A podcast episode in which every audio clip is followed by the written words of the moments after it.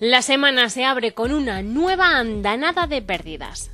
El tobogán en que se han instalado los precios del cereal parece no tener fin. Este lunes la lonja de Salamanca abría la semana con una tendencia idéntica a la de la semana pasada, con fuertes caídas.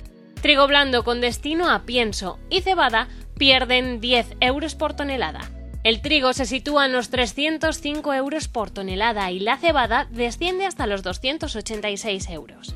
También es relevante el descenso en la cotización de la avena, que pierde 8 euros y se queda en los 286. La misma bajada registra el centeno, 8 euros menos. Su valor de referencia queda situado en los 278 euros en la entidad salmantina. Otro cereal que baja es el triticale, con una pérdida de 9 euros, hasta los 289 por tonelada. En esta ocasión el maíz no escapa de la tendencia y pierde 7 euros. La mesa del cereal ha decidido fijar su cotización en los 301 euros por tonelada.